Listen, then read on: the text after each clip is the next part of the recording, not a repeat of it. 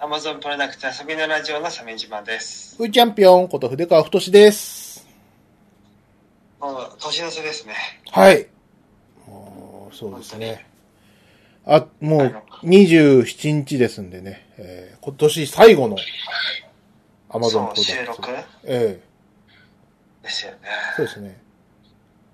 鮫島さん、年末らしい。え、何ですか？あの、イヤホンつけてる？今つけました。今つけてる？ああ、ごめん。うん。そうですね。うん。年末らしいことしてますか？えーっとね、なうんん。あーもうしてないですね。なんか、先週ですけど、会社で、その、なんていうの？農会みたいのがあって、うん。オフィスの中でだけど、その、ビンゴみたいなのやったんですよ。はいはいはいはい。珍しいね。このご時世懐かしいなと思って。うん。あの、そば、日全、大日本そば打ち社では毎年、ね、社員食堂で、あの、ビンゴをやりましたよね。はい。1枚1000円のビンゴカードを5枚買って、ねはい。当たると10万円っていう、うんあの、ガチのやつ。ちょ生っと、した鉄火場、鉄火場みたいに盛り上がってましたよね。生々しいよ、本当に。うんあはれさ、ストレスなんだよな。やるんだけど。い。うん。当たっても外れても、まあ当たったことはないけど、嫌ですよね、あれで、な、今年はどうだったの？いや、今年はまあそういうのがあって、うん。その、おもちゃとか当たってる人いたなと思って。あ、そう。うん。うん。まあ、僕はね、まあ、いつものように、その、たくさんのリーチを出してね、はい。ああ、たくさんリーチ出たな、つって。ビンゴにはならず。うん。はい。ビンゴにはならない。リーチたくさんだなって、すごいなって、うん。っていう感じで、そうっすか。いやええーそうねいう、そのなんか、ちょっと悔しい人のためなのかどうか知らないですけど、あの、スマホアプリ探すと結構ビンゴあるんだよね。あ、そう。うん。うん。な、なぜって思わない？スマホでビンゴで当たって、当たったからなんだっていうのって。え、なんかあれじゃない？各自スマホにそのアプリ入れてビンゴやろうとかそういう話ではなくて。違う違う違う。なんだと思った？その、スマホの中で疑似ビンゴ大会やって、あ当たったか当たらなかったかを、うん。嬉しがるやつだよ。すごい、すごいね。何も面白くないね。何も面白くないと思うんだけど、結構種類があって、おういやーな、なんでこんなにこう、ビンゴアプリがうん。あるの？っていう感じなんだ。そっか。へうん、まあ、でもな、なんとなく理由はわかるんだよ。うん。なんかイギリスとかではこういうギャンブルでビンビンゴがあって、うん。そもそも。うん。お年寄りとかがビンゴ行くんだよね、ビンゴ会場に行って。うん。そういう、そのギャンブルとして、公営ギャンブルとしてあるぐらいだから、まあそういう人たち向けにはあるのかなとは思ったけど。はあ。なるほど。へえ。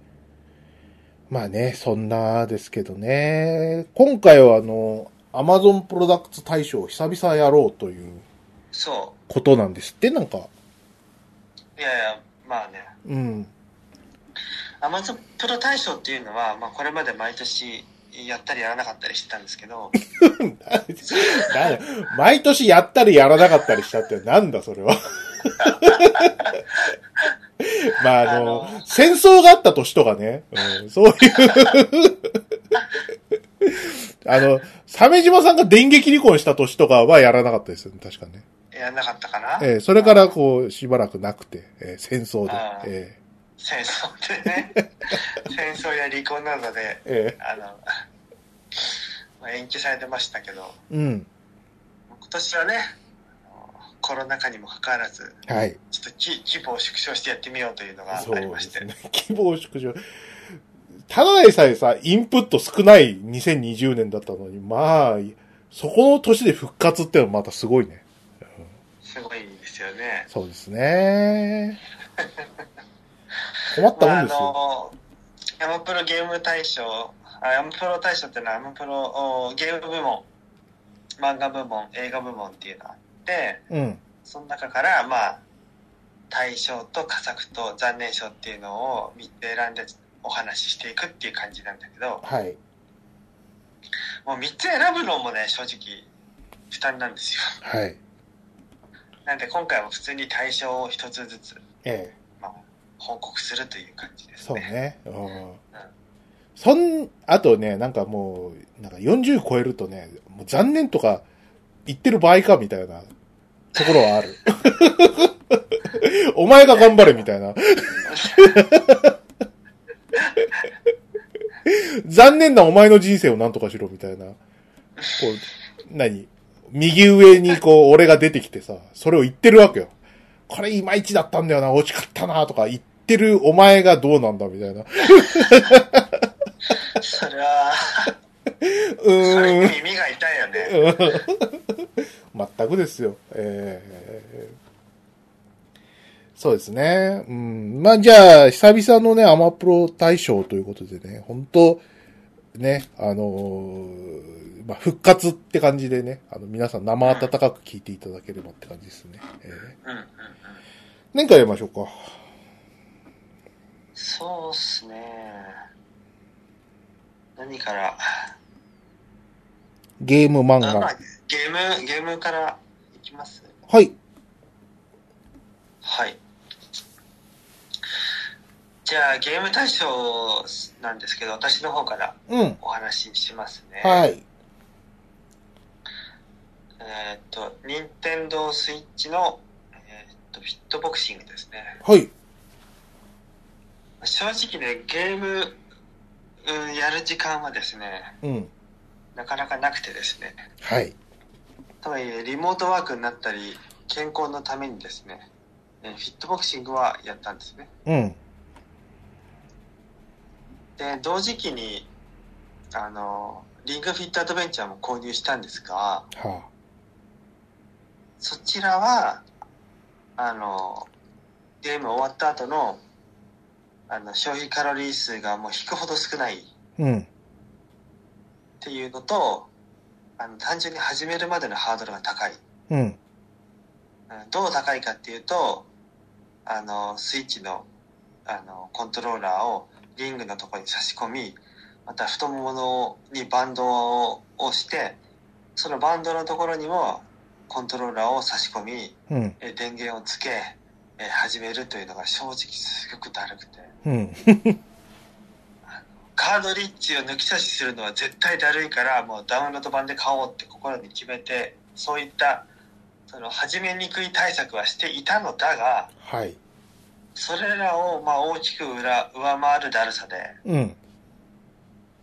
まあ、結果としてですね、えーリングとはしなくなり、うん。フィットボクシングをやることが多くなりましたね。はいはいはい。あのー、リングフィットアドベンチャー？うん？はさ、あの、音問題が結構ネックだという話が。どこが？なんで音出ない？ど、ドスドスするじゃない？いや、しないよ。リリン、あリング、リングの方だよ。リング、まあだから、あれだよね。あの、足踏みしてくださいってやつね。そうそうそうそうそうそう。うそういうのがさ、結構きつくて。あのーう俺、うちでもさ、やろうかと思ったけど、それはなんか選択から除外されたわけよ。でもさ、鮫島さんち、一軒家じん。うん。ゃん。うん。一軒家で下さ、そう、うん。問題ないじゃん。いや、下に両親いるから。両親はいいじゃない。両親はどんどんやってもいいじゃない。ああ、なんだ、レイジがどんどんやってるなぐらいで終わるじゃん。あーまあ、そういう考えの人もいるかもね。ね。うん、ただ、フィットボクシングは、あの、足をじ床から離さないで、ああの、屈伸するだけでいいからね。うん。切り替えれますから、あれは。で、それが、なんかその、騒音的にはすごく、すごくグッドだって話は聞いたんだ。うん。そうなんだけど、とにかく、リングフィットはやりたくないです。やりたくない。うんよっぽど意識が高くないと。うん。グをやりましたね。うん。まあでも、危ないですよ。あれやりすぎると腰と膝を痛めますからね。はいはいはい。ボクシングね。うん。う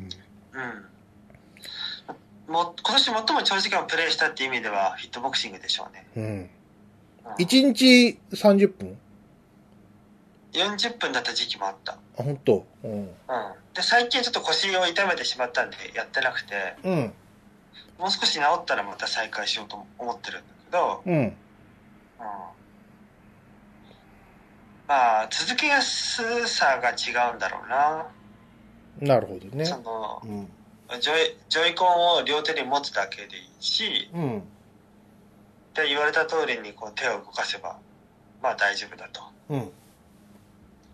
で、時間もまあ、あの、こっちでかなりコントロールできるとか、まあそういうのと、あと、有酸素運動っていうのもありだよね。そうね。うん。うん。そこが良かったんでしょうね。有酸素運動だよ。それは燃やすにはもう持ってこいですわ。えうん。なんで、だいぶ、なんていうか、姿勢とか、体格も若干良くなりましたね。筋肉がついて。えうん。うん。なんかね、特に自分で感じるのはやはり二の腕がかなり引き締まって、あーそれ変わったなと思ったんですよね。そういう意味ではあの効果はあった。ただね、体重は軽くならなかったんですよ。まあ、食事をね、じゃあ、あのうん、制限しないとね、やっぱり、減減りませんからね 10, 10キロ痩せたとかいう報告があってもですね、うん。またまた嘘を言うんじゃないよって。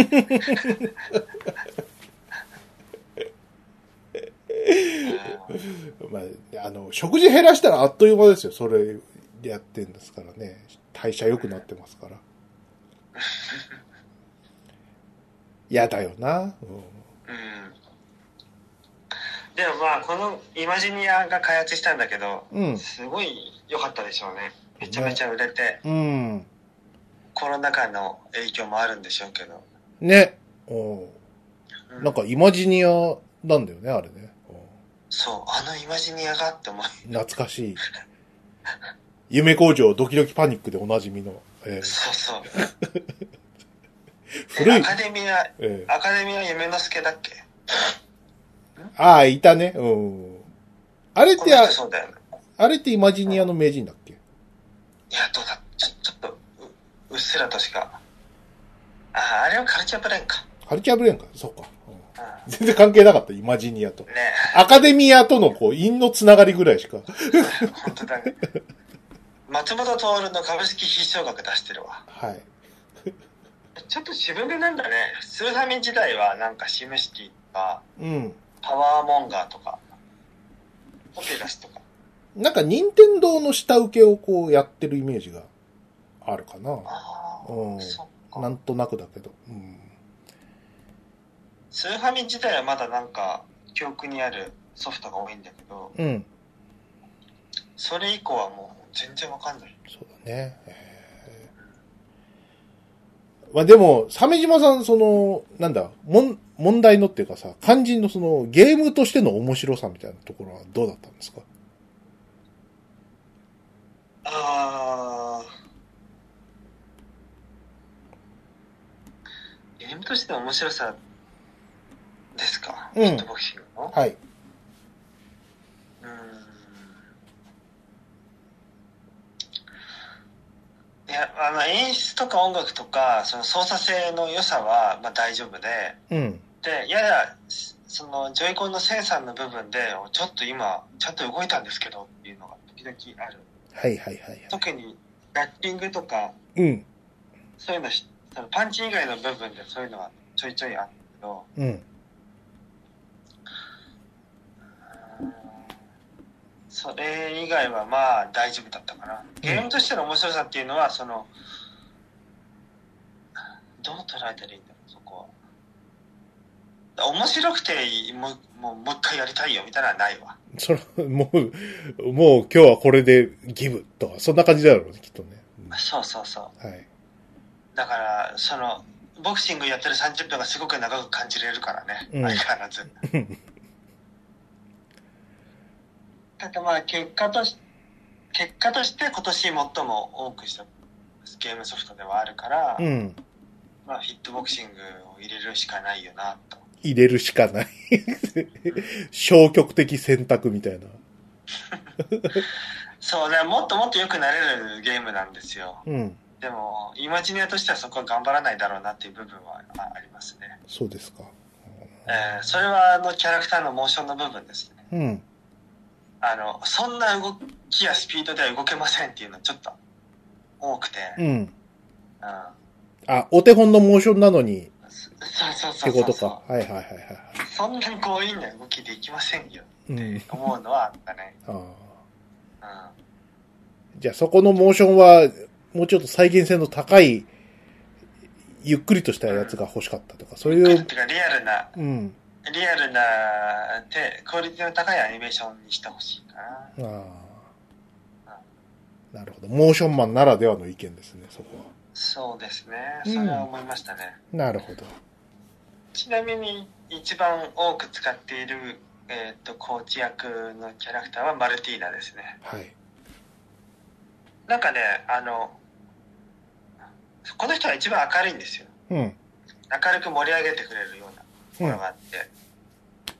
だから、ちょっとだけモチベーションにつながるところがあるかな。なるほど。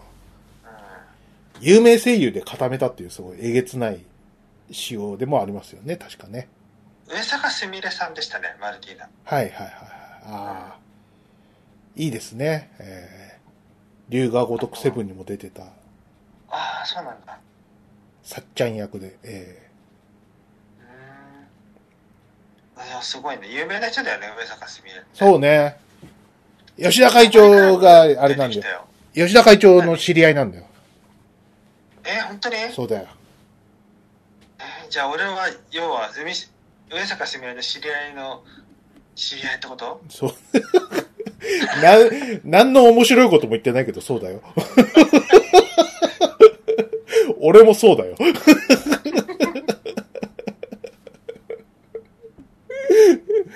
そうですね。え。ー、はい。じゃあ、俺、やっていいですかね？お願いします。はい。あのね、こいつもはね、あの、ゲームはふーちゃん悩むんですけどね、今年はなんか、あの、巣ごもりです。結構ゲームやりましたね。ああ、意外とゲームの話すること多かったもんね。多かった。うん。ということでね、主に PS4 をね、うん。はい、あの、SSD に変えたりとかしたんで、えーまだまだ PS5 買いませんよって感じですかね。え PS5 欲しいよ。サイバーパンクは PS4 じゃとてもやる気しないもの。ーまあなんかね、スペック不足らしいんでね。えーね。ねえ。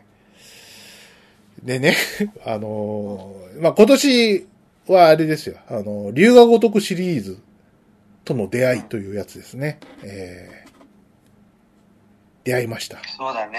はい。あのー、13騎兵防衛権と、えっ、と、龍が如くセブンの、えっ、と、体験版がほぼ同時期ぐらいに出てたのかなああ、そうか。うん。同じ時期か。同じ時期ぐらいだったと思うんだ。で、あのー両方やってみようと思ってさ。で、うん13騎兵防衛権の方はさ、まあ、おなんかすごい重厚な SF だなって感じでやってたんだけど、うちの奥さんはあんまり興味ないらしくてさ、あの、スマホいじってたんだ。うん。ね、ねえ、え、13期の時？13、13騎兵の方さ。で、龍が如くセブンの方はさ、うん。あの、横浜舞台だってことでさ、あのうん。食いつきがいいんだわ。うんそういうことか。そうそうそうそう。よ、あのー横浜出身なんで。うん。うん。でさ、じゃあ、せっかくあの、リビングの、つあのーテレビを占領するんだから、受けのいい方やった方がいいだろうなと思って、龍が如くセブンだったわけ。まあ、そうね。そうそう そう。でちょっとテテレビ見たいから、とかさ、そういうので揉めたくないしさ。うんうん。でさ、やったらさ、まあ、バカバカしい展開だったりとかするわけじゃない？その、龍が如く？龍が如くセブンがさ、うん。あ、なるほど、こういうバカゲーねって。あのー、スーファミのあの、マカマカみたいなやつなわけね。RPG だしって。それは相当バカバカしいね。RPG だし、元ヤクザの親父が、俺は勇者だって言いながら、こう、バット振り回すしさ。うんうん。で一人は魔法使いっぽい格好してるけど、ルンペンだしさ。うんあと、定年間際の刑事とかさ。うん。とにかく、この、なんで、あと、キャバ嬢ね。うん この4人パーティーでさ、こう、横浜を RPG の舞台にしてさ、練り歩くのがさ、まあ楽しくてさ、ゲラゲラって感じなわけよ。うんうん。敵もさ、なんかあの、なんかおむ、おむつのおじさんとかさ、そういう人たちが出てくるからさ、い いねなんか改めて聞くと面白そうだね、そおれ。そうそうそうそう。だから、だからね、ああ、こう、うん。こういう、その、何こう、真剣にやっちゃえ、ダメなやつだと思ってさ、うん。やってるわけじゃない。うん。そうするとさ、あの、こいつ、こう、あの、シナリオで往復ビンタしてくんだよ。急に。どういうこと？だから、え？って感じで、うん意表をつく展開と、その、意外な伏線うん。を、こう、散りばめてきて、あ、なんか、すいません、笑笑っちゃってごめんなさい、みたいな感じ。だ完全にこう、な最初のこのギャグ展開みたいなのが、ブラフだったんですよね。その、うん、ああ、そうなんだ。そうそうそうそうそうそうでさ、サブタイのさ、光と闇の行方ってのもさ、この、RP、何、ソープで生まれた主人公がさ、えっ、ー、と、13まではさ、その、ソープの待合室でドラクエしかやってなかった男がよ。うん、多分学校もそれほど行ってなかった男がね、あの あの、ヤクザの親分に裏切られて、しかも撃たれて、で、ゴミみたいに、何、伊勢崎町に捨てられてですよ。で、命からがら、ね、あの、生存してたけども、ね、うんあの、ルンペンの仲間入りしてさ、で、何、ゴミ拾いから始めなきゃいけないっていう、こう、過酷な、こう、人生、ハードモードがよ。うんうん。う んでさ、あの、ヤクザはもうダメだ。お、親父に裏切られたし、もう破門だし、ヤクザもダメだった。ね。残る道は、ね、あの、ソープの待合室でやってたドラクエだと。ね。うん。で俺は勇者になりたかったっていう。でもうん照れ笑いするんだけども、いいじゃねえか。今から勇者になればっていうね、ルンペンの熱い応援で元気づけられてね。俺は勇者になるっていうね。その、こう、こんな人生のライジングをさ、こう、成り上がりを見せられるっていうさ、うん。しかもその、なんか RPG ネタだから、そのサブ隊が光と闇の行方っていうさ、その、なんか、ふざけたサブ隊がついてんだけどさ、これが、マジモンのこう、サブ隊だったっていうことに気がついて、あーってやられたとか、そういうね、えー驚きが、驚きだらけの RPG でしたね。えーああ、でもそういうのにさ、出会えるのは結構貴重だよね。そうね。うんいいよね。あの、RPG 部分の出来がいまいちだっていう評価があるんだけど、確かにね、そうだったんだけど、俺は RPG 自体がかなり久々だったんで、うん。それほどそのひどさみたいなのに気づかずに、あの、プレイすることはできたかな。ずっとゲームやってた人にはちょっと耐えられないかもしれないけど、でも、シナリオの良さでグイグイいけちゃうとは思うけど。うん。で、その勢いで、あの、龍が如くシリーズやろうと思って、ワン、ツーやって、で、龍が如くゼロをやってさ、うん。で、龍が如くゼロがさ、その、いわゆる前日談じゃない？あ、ゼロだからね。そうね、ワンの前だ。ゼンジスタンだからさ。ゼンジスタンってなんだっけ？し、えープリクエル？なんだっけ？シプリクエル？プリクエルか。うん。うん。じゃない？プリクエルって、まあ大体面白くないわけじゃないですか。スター・ウォーズの1から3みたいな。とかまあそういう、いろんなものがさ、ゼンジスタンやってるけど、大抵面白くなかったりするじゃないですか。あね。ね？うん。でも、龍が如くシリーズのさ、1から、いわゆる気流編の中ではさ、ゼロが一番いいっていう票が多いのよ。あうん。ゼンジスタンが一番良いという。うん。良いんだ。で、確かに、あの、龍が如くゼロは、あの、シナリオはものすごいうん。もうぜすごいな。絶対そんなことあるわけないと思ったんだけど、あの、なんか龍が如くゼロやったおかげで、あの、湘南の風のファンになっちゃったりとかしたし、やべえ。いや、龍が如くラジオの方でも話したんだけど、スガッツさんとさ、あの、うん、や湘南の風やばいよねっていう話を、ばバブル名曲だよっていう話をしてるんで、え それはうん、すごいね。ーマジであの、最高の曲なんですよ。あの、龍が如くゼ、しかもあの、龍が如くゼロ用に書き下ろした曲なんですよ、バブルってのは。うんうんうん。これがね、痺れる。内容にぴったり合ってる。でね、めちゃくちゃかっこいいんですよ。え マジか。ー、マジマジマジ。で、龍が如くゼロっていうのがさ、あの、バブル時代の日本を、が舞台でさ、うん。あのー新宿の新開発をやるために、その、一坪だけこう、持ち主不明の土地があって、そこをこう、し持ち主を探してるっていう、そういう話なんだよね。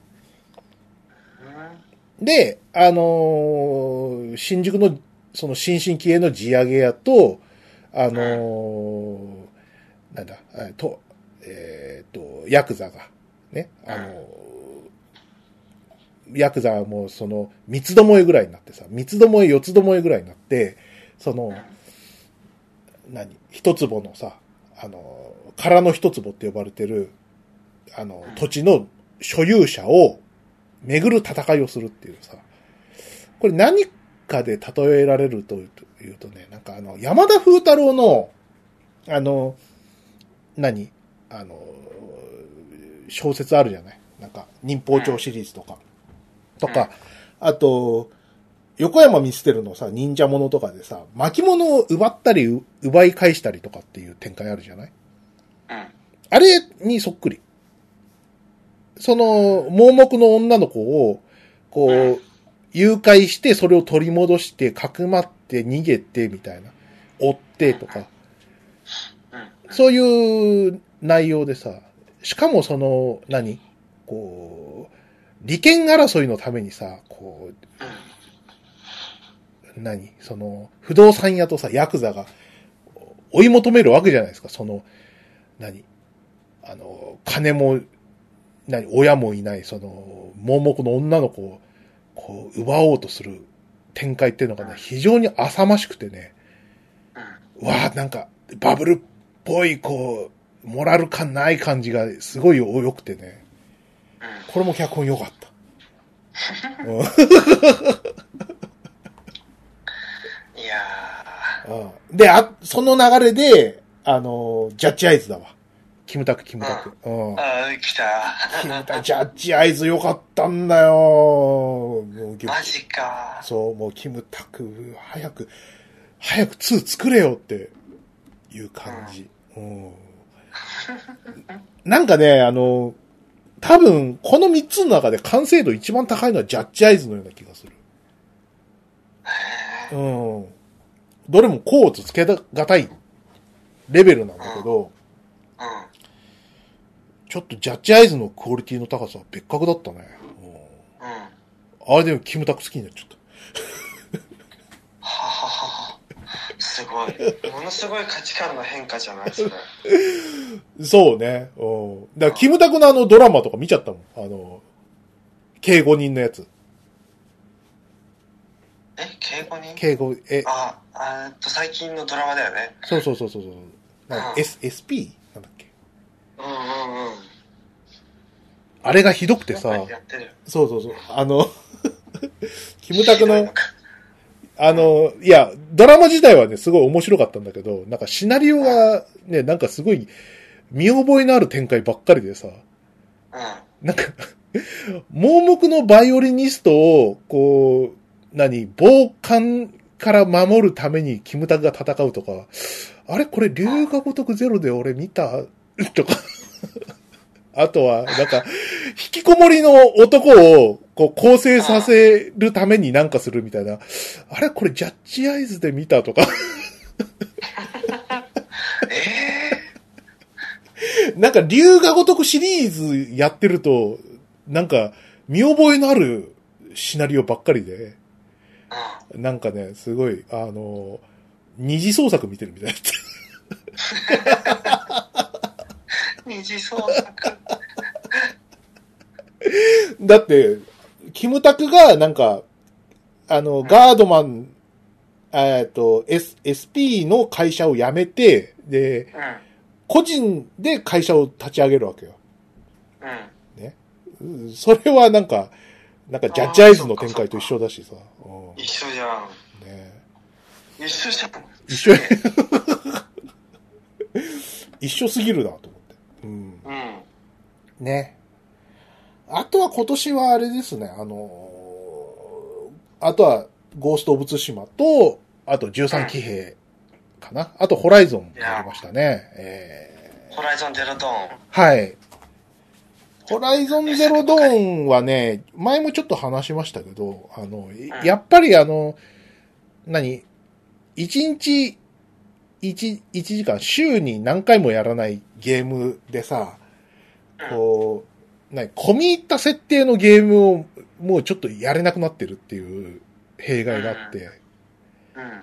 プレイ自体はすごい楽しかったんだけどね、ちょっとやめちゃいましたね。えあーそう。なんかね、カジュアルモードでやってたわけ。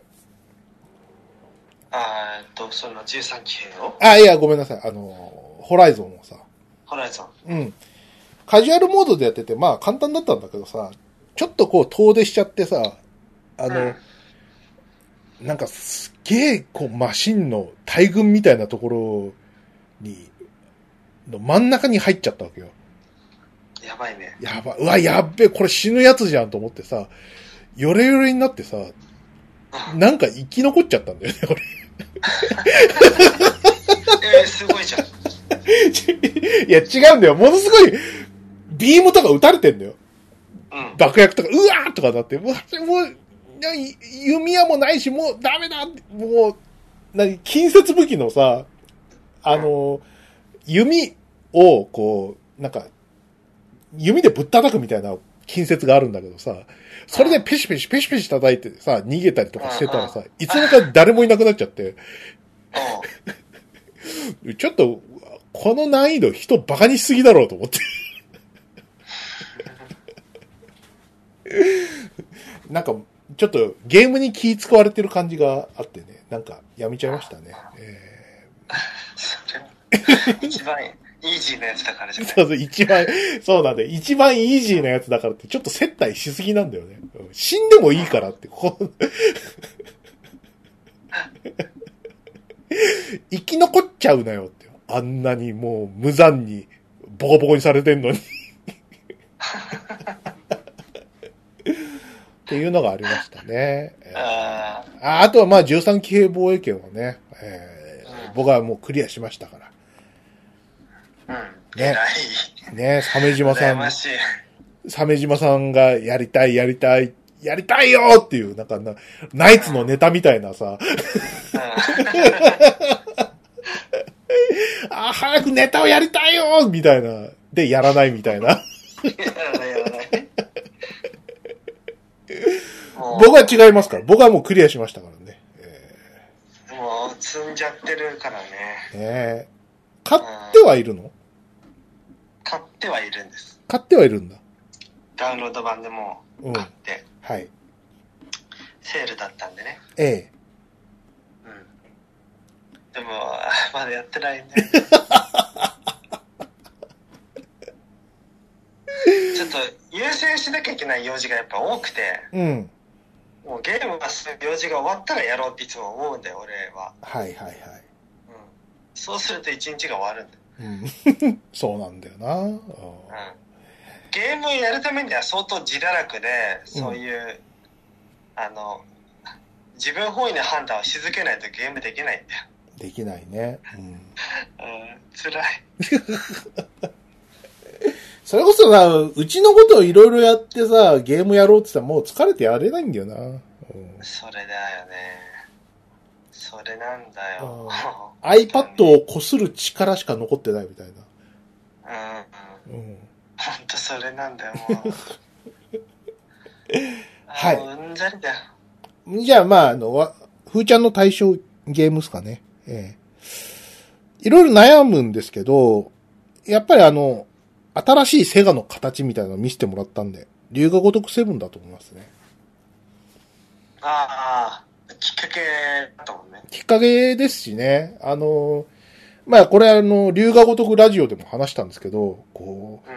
何？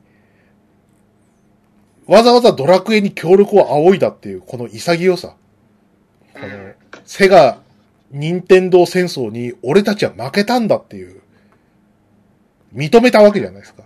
もうずいぶん前に認めてると思うんですけど、それでもさ、フィクションの中ではさ、この、春日一番ちゃんがよ、この、ソープでやったゲームをファンタシースターにすることも可能だったですよ。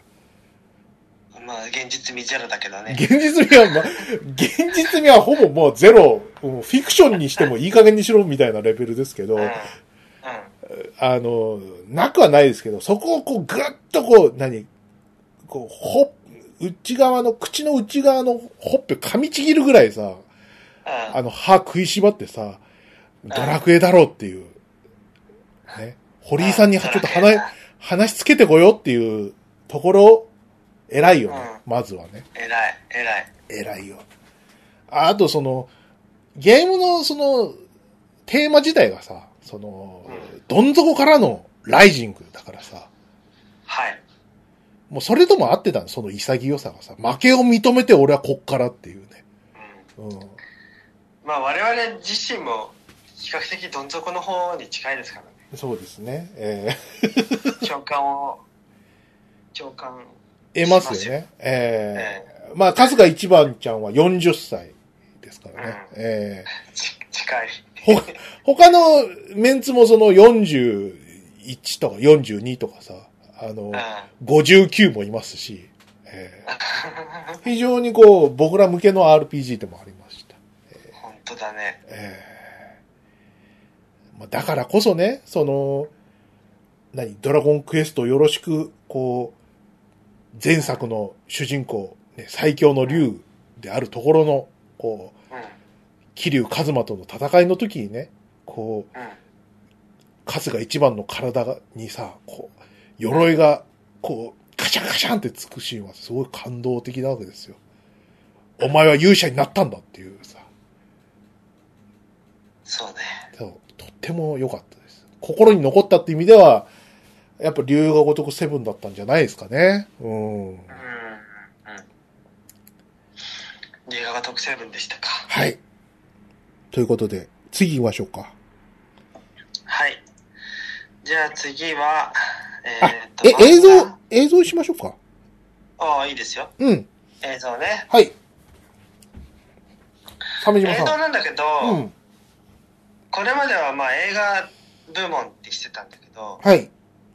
最近はまあ外に出るのも難しくなったし、うん。それとネットフリックスとかの、えーね、映像配信サービスもかなり充実してきたから、うん。まあ劇場で見る以外のね、作品も多いじゃない？はい。うん、なんで、ちょっとそういう感じに、その範囲を広げてね、うん。選んでいこうかなと思うんですよ。はい。というわけで、えーっと、私の、えーっと、映像部門の対象は、えーまあ、いくつか候補としてはあったんですけど、うん。でもまあ、とりあえず先に何が対象かを言うと、マンダロリアンですね。はい。それは、えっ、と、ディズニープラスで見れるやつなんですけど、はい。スター・ウォーズスピンオフ。そう。スター・ウォーズスピンオフのマンダロリアンですね。はい。うるさかったね、鮫島さん、ツイッターで。ああ、そうですね。いや、大事なことなんだよ。これは本当みんな知るべき大事なことがこの作品にはね、あの、作品自体にも面白いけど、それの成り立ちにも含めてうん。大事なことが語られてるんだよ。うん。まあ、これが、えー、と名作として成り立った理由は、まあ、デイブ・フィローニという人にかかってる。ほう。デイブ・フェローニ？デイブ・フィローニうん。っていう、あの、スター・ウォーズのもう完全なオタ。うん。うん。おオタ中のオタで、うん。で、えージョージ・ルーカス、えーをちゃんと尊敬している人。うん。あ、めちゃくちゃファンみたいな人？めちゃくちゃファンだし、うん。誰よりもスター・ウォーズの世界に詳しいんだよ。はい。その肩パッドのデザインはもうこの年代以降には出てないから使わないでくださいとか、ああ。文芸をやれるわけね。うん。そうそうそう。そういうとこまでちゃんと踏み込んで、根拠を持って話ができる、スター・ウォーズマスターなんだよ。うん。で、えーまあ、彼、で、えーと、メイキング映像を見てそれを感じたんだけど、まあうん彼はジョージ・ルーカスをすごい尊敬していて、えー原ちゃんとした原理主義者でもあって、うんスター、ジョージ・ルーカスの。はい。で、彼の作品でまず有名なのは、えっ、と、クローンウォーズ？スター・ウォーズの。はいはいはい。うん。もやってたんですって。あのク、ローンウォーズは、うん。いろんなクローンウォーズあるけど、うん。あの、俺らの好きな、あの、なんていうの、あの、短編5分番組のやつ以降にできたうんクローンウォーズらしいよ。あ、そうなんだ。あの5分のやつじゃないんだ。うん。あ、5分のも名作だね。はい。面白かった、あれ。ゲン、ゲンディ、なんだっけ。タルタコフスキータルタホフスキーのそううん。まあ、ああの、なんか、そう、スピンオフのシリーズから有名になっていって、だ。うん。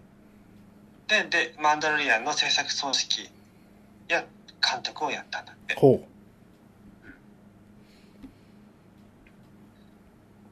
で、このマンダロリアンって、あの、スター・ウォーズの中の、ま、ナンバリングタイトルとは違って、う。うん。あの、まあ、ジェダイはまあほとんど出てこないし、うん。そのマンダロリアンという一族うん。をテーマに、えーっと、ドラマを作っていくってことだったからか知らないけど、あまりその、よその介入を受けてないっぽいんだよね。うん。うん。それはどういうことかっていうと、あの、まあ、キャサリン・ケネディとか、はい。そういう余計余計な人がい余計なアイデアを入れてないんじゃないかって感じがするんだよ。あの、キャサリン・ケネディは、あの、678のプロデューサーでしたっけ？プロデューサはい。ー、うん、こいつ、こいつのせいなんだよ。79は。どうやら。はい。なんかだから危ういところにあるんだよね。その、なんか、マーベル・シネマティック・ユニバースがさ、あんなにすごいのはやっぱり資本がでかいし、しっかりしてんだな、ディズニーは、とか思いがちだけど、う人によるってことだよね。ん。やる。うで、今作は、そのデイブ・フィロニー以外に、ジョン・ファブローが、ん。うん。えーっと、脚本企画、ショーランナーっていう仕事を、うん。あの、現場の指揮を取るうん。人もやってるんだって。すごいねで。ジョン・ファブローといえば、はいあの、三つ星フードトラック始めましたとか、はい。あとは、えダイヤマン3とか、そうですね。ああとは。スパイダーマンの面白おじさんでおなじみの。ああ、そうそうそうそうそう。えハッピー役としてもね、はい MCU のキャラクターの一人だけどえ、え彼もかかってるということもあって、えうん。その、えーその世界観、えーマーベル・シネマティック・ユニバースだったらマーベルファンが主なお客さんだよね。うん。スター・ウォーズだったらスター・ウォーズファンが主なお客さんなんだよ。はい。だからお客さんに向けてえどういったものをこう提供するべきかっていうのを分かってる人だってことだよね。うん。でそんな人が制作組織でで監督をデーブ・フィローニっていうあのガチオタがやるんだよね。うん。するとスピンオフとしてどういった、えー表現やエピソードをややるべきかってことがこう見えてる人が担当するってことなんだよ。うん。そこにはみ見るみお客さんに向けてどんなものを見せるべきかっていうのがやっぱり最も重要なものとしてその仕事のテーマとしてきっと存在してるんだと思うんだよ。うん。うん。じゃあ一方「スター・ウォーズ789」何かっていうと俺らすげえっていうのをいきり散らかすのがやっぱり一番最初にあったと思うんだよね。はい。いきり散らかす？うんその、オリジナルスタッフ呼んできたぜとか、そういうことですよね。えなえは？うんえ、いや、だからその、ルークとか呼んできたりとかさ。違う違うえ違う散らかすっていうのは、うん、ルークをしてうん、ハリソン・フォードを殺し、うん、ルーク・スカイウォーカーも彼本来彼が最終的に到達したパーソナリティっていうのを否定したりはい。過去作を否定したりうん、あのレイヤ姫はよくわかんない能力を発揮したりうん、紫髪の毛のババアがなんかなんかよくわかんない特攻ワープ特攻をしてあ、あ、いたな。うん。7だっけ？したりとか、そういうそのなんかやらんでいいことを過去を否定して全部自分たちでうん。うん。「スター・ウォーズ」ってのは塗り替えようとするということなんだよはい、はい、はい。もっとこれ分かりやすく言うと「ドラゴンボール・レボリューション」なんだようん。彼彼らがやってることははい。「ドラゴンボール・レボリューション」はドラゴンボールって IP を使いながら、うん。実際に監督した人は俺の考えた超かっこいいドラゴンボールってやつを見せてやんよっていう姿勢でもって映画に取り組んだよね、はい、はい、はい。彼らはね。うん。まあご覧の結果でしたけど、うん。そういうことを「スター・ウォーズ」でやらかしたわけだよ。パシフィリムライジングとかもそうだったかな。なんかこパシフィック・イムライジングもひどかったねう、うん。あいつほんまようコミコン来れたなあいつな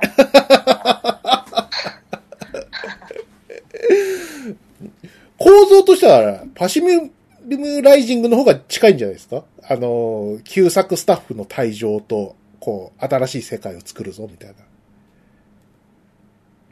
パシク・リムも近いけど、うん、だからまあレレボリューション仕草をしてるんだよレボリーューション仕草。江戸仕草的な。はいはいはいはい。うん。よよくないんだよそろそろ学ぶべきなんだ、うんこんなの誰も望んでないんだってことをうん。でなんでそんなこと起きるかって言ったらやっぱり声がでかかったり才能はないけど偉くなりたいとか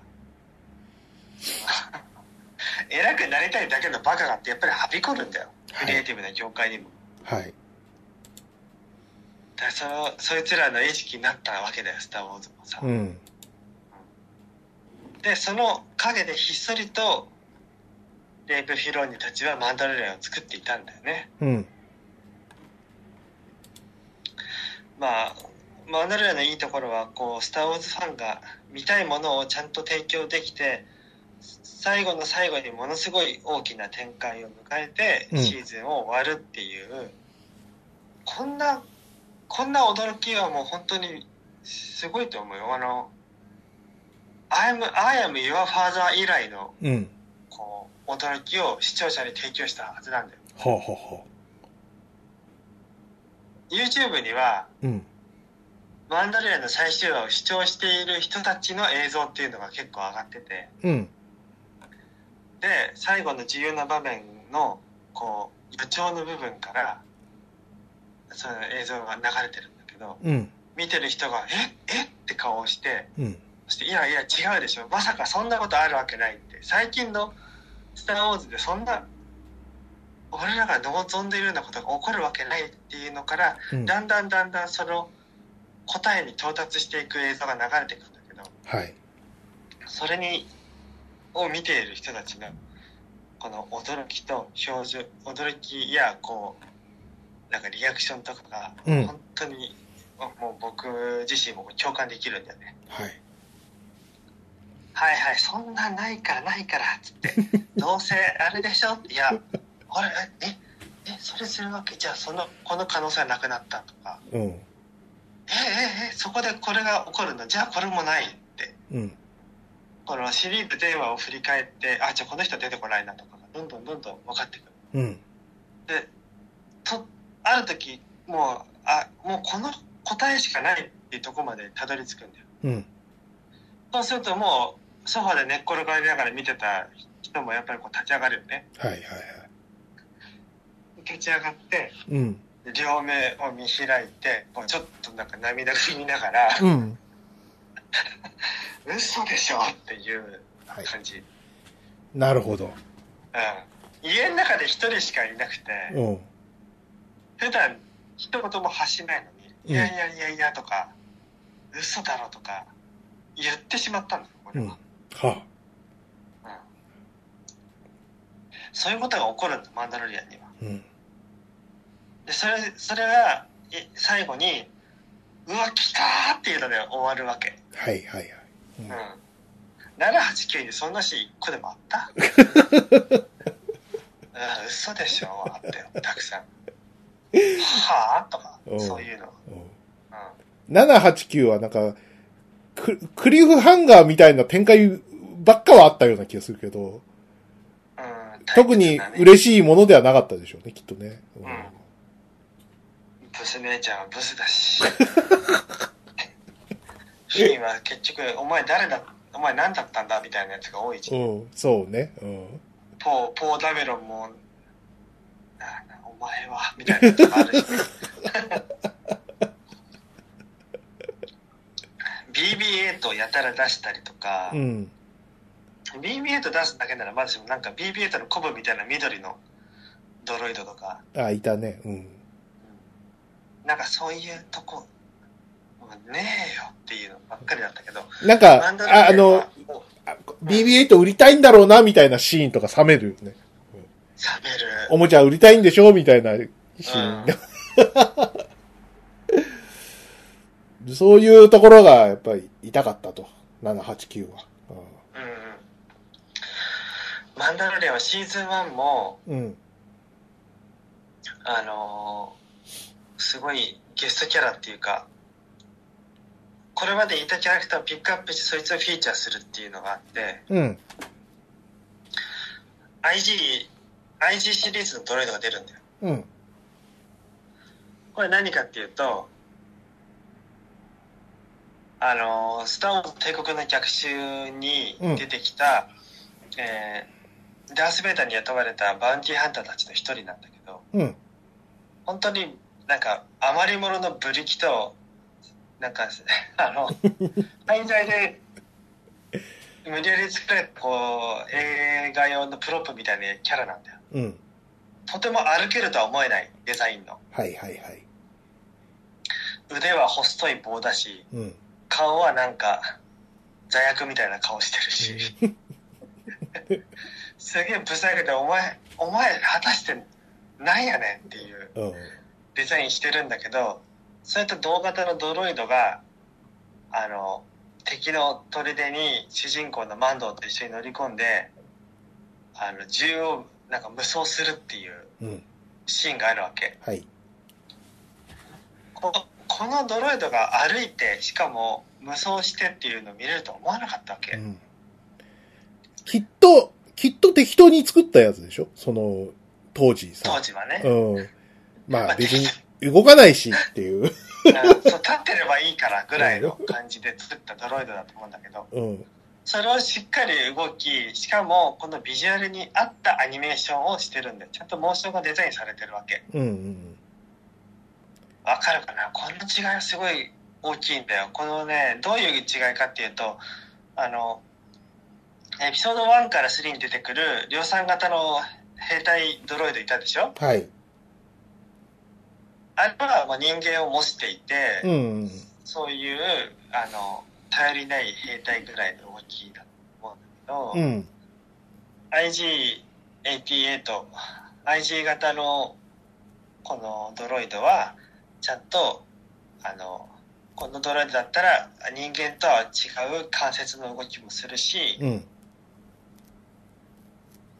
銃を撃つ時も、こう絶対ありえないような、こう、ポーズで撃ったりするっていう。うん。人間だったらできないようなポーズで撃つっていうのをしっかりやってた。うんうんうん。それはすごく評価できるんだよ。はあ。やっぱりそこはその、スターウォーズオタのさ、監督の、その、うん。愛情が、うまく、うまい方向にこう、動いたわけだよね。うん。動いたと思う。これ多分相当こだわりないとこのキャラピックアップしないはずだし、うん。他にも、だから、えっ、と、他にももっとバウンティーハンターたちはいたんだよ。そういううん。ところからピックアップしてもよかったはずなんだ。うん。でも、IG88 が選ばれたんだよね。よくあるやつ、展開だとさ、そういうこう、マニアがピックアップするあるあるすぎるやつは、こう、ああ、これ出しちゃったか、みたいなさ、こう、マニア感のこう、なんつうの？こう、マウントの取り合いみたいなやつあるじゃないですか。ネタとしてこれやっちゃうんだ、みたいな。そういうあれはなかったんですかね？その、えた、例えばどんなやつ？なんだろう、こう、ファン、ファン内では盛り上がってるネタを、そ、こう、やっちゃうとか、そういうことではなくて、その人なりのこう、価値観みたいな、それが出てたってことなんですかね。うまく言えないな、なんかな。なんかマニアのさ、こう、やるやつってさ、結構鼻につくやつとかあったりとかすると思うんですけど、俺はそのスターウォーズがよくわかんないけど、例えばあの、ガンダムユニコーンとかで、なんか昔のなんか MSV シリーズのモビルスーツが急に出てきたりとか、ちょっとあざといなとか思っちゃったりするんだけど、ユニコーンで出てくるのはちょっといね。うん、なんかさ、ほら、宇宙世紀0078あたりで出てくるんだったらいいじゃん。うん、宇宙世紀の78年のスピンオフ作品で出てくるんだったらありだけど、ユニコーンだとだいぶ後じゃん、設定的にも。だから、その、そういうなんか寄せ集め部隊みたいな設定で出るみたいな。超古いモビルスーツでとか。そういう感じだったんだけどさうん。そうかそうかそうか。まあそれはまあ別に、なんかこう、展開としてはいいんだけど、こう、今の作画力でモビルスーツバリエーションを動かしたら、受けんだろうみたいな、横島な感じはあったかなとか思うんだよね。な。ねガンダムは難しいね。難しいね。でも、そっちのさ、その、うん。スターウォーズオーターの人の、そっちの方はなんかみんな好意的に受け止めてくれたんだね。うーんと、他のファンがどう言ってるかは知らないんだけど、うんでも悪い、みまあ2チャンネルスレッドは見てるけど、うん。そこについて悪く言ってる人はいない。そっか。うーん。いいね。うん。そんなさ、オタが監督やってさ、みんなに愛されるなんてすごい幸せな結末じゃないか。そう。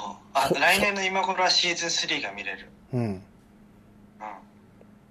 じゃあい、や、本当と、とんでもないよ。うん。マンダロリアンは。うん。シーズン2、1でも驚きはたくさんあったけど、シーズン2でももっともっとあって、うん。まあ、これは、いい。これも、いいかな？その、ボバフェットが出る。はい。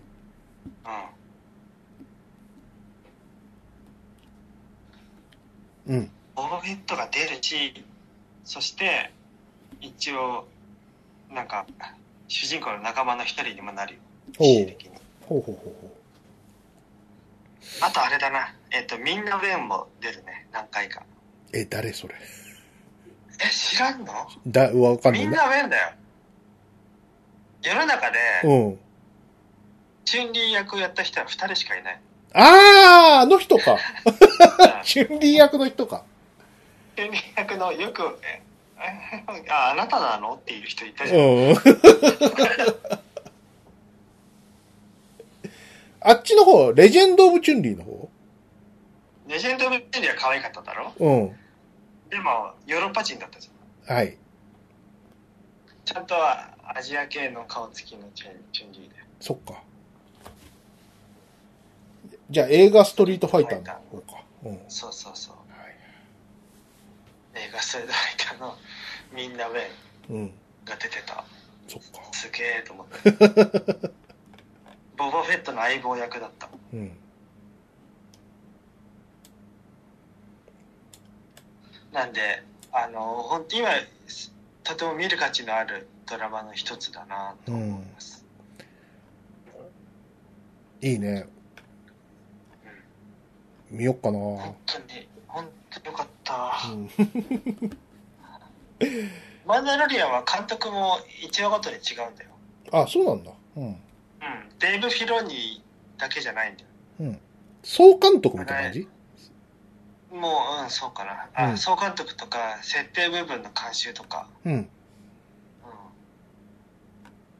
たシーズン1の最後の第8話はタイカ・ワイティティが監督してる。うん。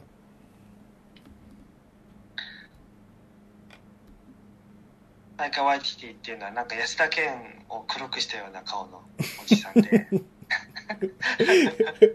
いや、そうじゃなくて、そう、何をやったかでちょっと言って。えーっと、えーっとあの、マイティ・ソー・ラグナロク、マイティ・ソー・バトル・ロイヤルうん、うん。の監督かなあ。、そうなんだ。ん。監督だったし、あの、岩男の役もやってると思うん。う。うん。いやー、でも、いいね。語ったね。よかったよ。そんな、ね、こう、世界中のスター・ウォーズファンの心が癒されたんなら、もう、それに勝ることはないようん。うすごい救われた気持ちになった。もう、789はな、なかったことにしようって。あんな大々的に全世界でやっちゃったやつを。もう良くないって。うん。うん。思うよ、あれ。でも、こう、ついで作んなきゃいいけなかったりするわけじゃない？な ?9、7、8、9だから10、10をさ、今後。それはもう、やめてほしいから、ってことでしょ、んなえは？うん、いや、だから、その、作り直すとか難しいじゃん。そんな。いや、いいよ。もうなしにする。え、なんかこの話なしにするとか全然あるじゃん。アーミネーター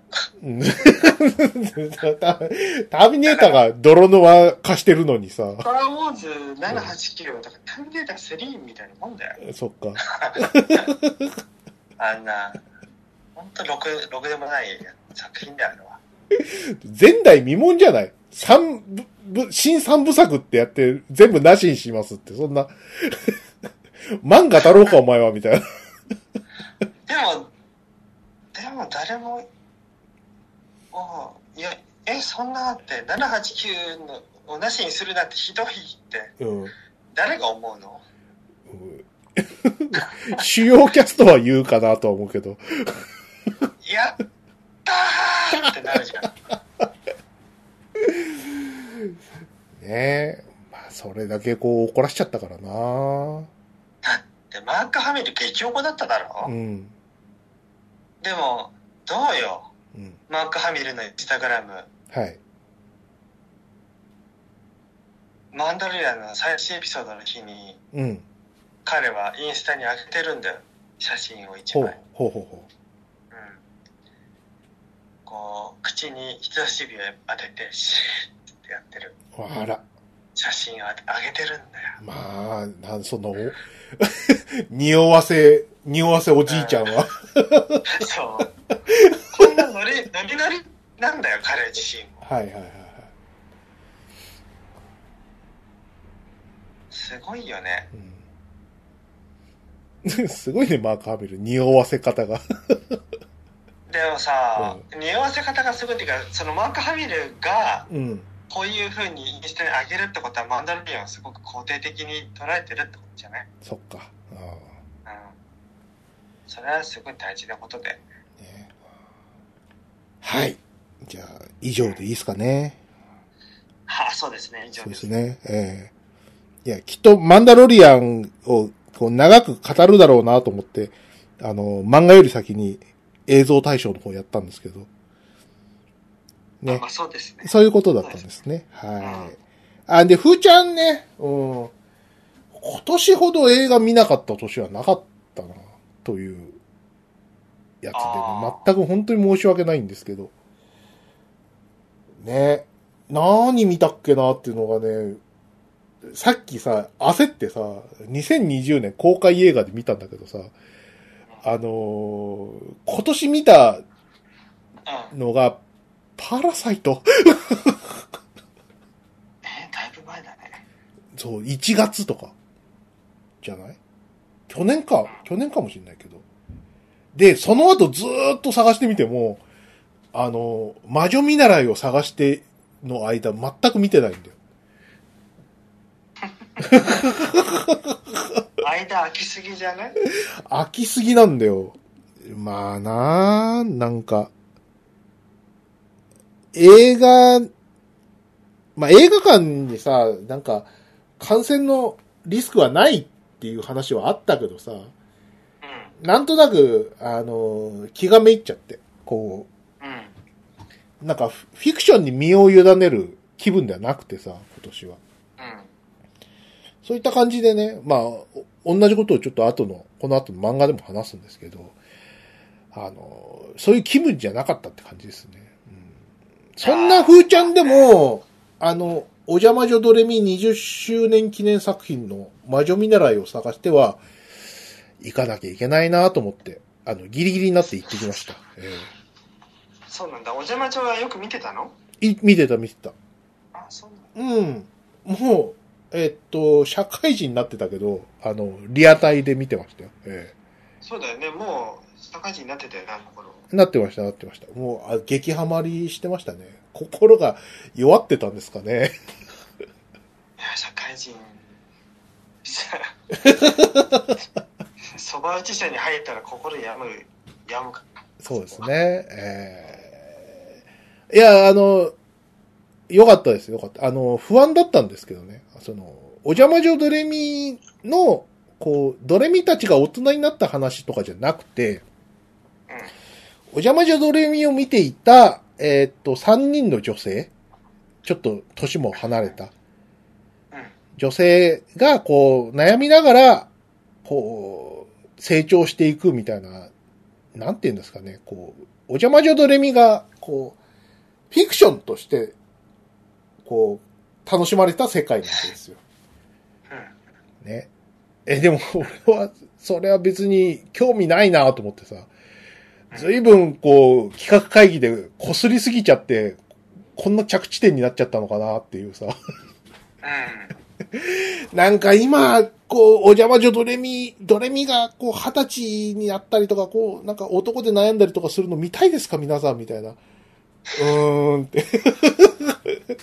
なんかそんな会議があったんでしょうね、きっとね。うん。うん。ってことで、そういう、こう、メタ的な、こう、内容になったわけですけど、それで、ちょっとメタ的なやつは、ちょっと俺俺の気分じゃないんで、う、何こんな、こう、何 ?2020 年にもなって、なんか映画作ってくれるのは嬉しいんだけど、行く気になれないなって思ってたら2週間ぐらい過ぎちゃってさ、そろそろこう、何終わるところも多くなっちゃうから、やばいやばいと思って焦って見に行ったんだよ。そう。そしたらさ、あの、結構しっかりしたロードムービーでさ、うん、あの、ダブ、ダブル監督制でさ、その、原作者オリジナルスタッフの佐藤純一さんと、あと、新進気鋭の若手の方が、監督、ダブル監督でやってらっしゃるんですけど、あの、佐藤純一さんって人は、佐藤純さんって方はですね、非常にこう、名称として、こう、あんまりこう、目立っちゃいないんですけど、こう、スタート、スタートアップに定評のある方なんですよ。うん。まずセーラームーンでしょ？うん。監督ね。うん。あと、お邪魔状でしょ？うん。あと、ケロロ軍曹。あたりかな？代表作は。うん。すごいじゃん。だ名、名称、名称。うん。うん。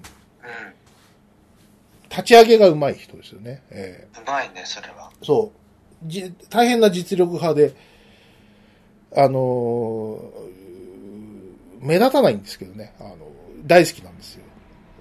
でも、この人が、そういう、その、なんていうの？その、お邪魔女ドレミってさ、その、友達との喧嘩とかさ、なんか、親との関係とか、非常にこう、しっとりした、いあの、こう、人間関係の話をさ、こう魔法グッズの宣伝とともにやるっていうアニメだからさ、おもちゃも売らなきゃいけないわけよ。うん。内容として。それがさ、結構見てるときに、こう、バランスを崩してる展開が結構あってさ。うん。大体、その、魔法グッズを出してくれるのがさ、あのう、ん。魔法界の女王様なんだけどさ、この魔法界の女王様が、ドレミちゃん、このタップを使いなさいみたいな。新しいタップよ、みたいな。うん。そういう感じでさ、こいつバンダイの手先かみたいな感じの、いろんな新商品が出てくる。いろんな新商品出してくるわけよ。この、今回の新しいドレスはもう魔法力が何倍にもなって強いから、ぜひ使えっつって。で、その後にこう、B パー、A パート終わって CM が入ってさ、いくらですみたいになるわけじゃん。てめえとか思うんだけどさ、その、う今回の映画は、その、う、売らなきゃいけないおもちゃがないから、ん。うん。こう、100%濃度のお邪魔女ドレミとも言えるわけよ。うん。本気でこう、お邪魔女ドレミの、こう、やりたいことっていうのを、マーちゃんとか抜きにして、やろうとしたらこうなりましたっていうところが、その、濃厚でさ。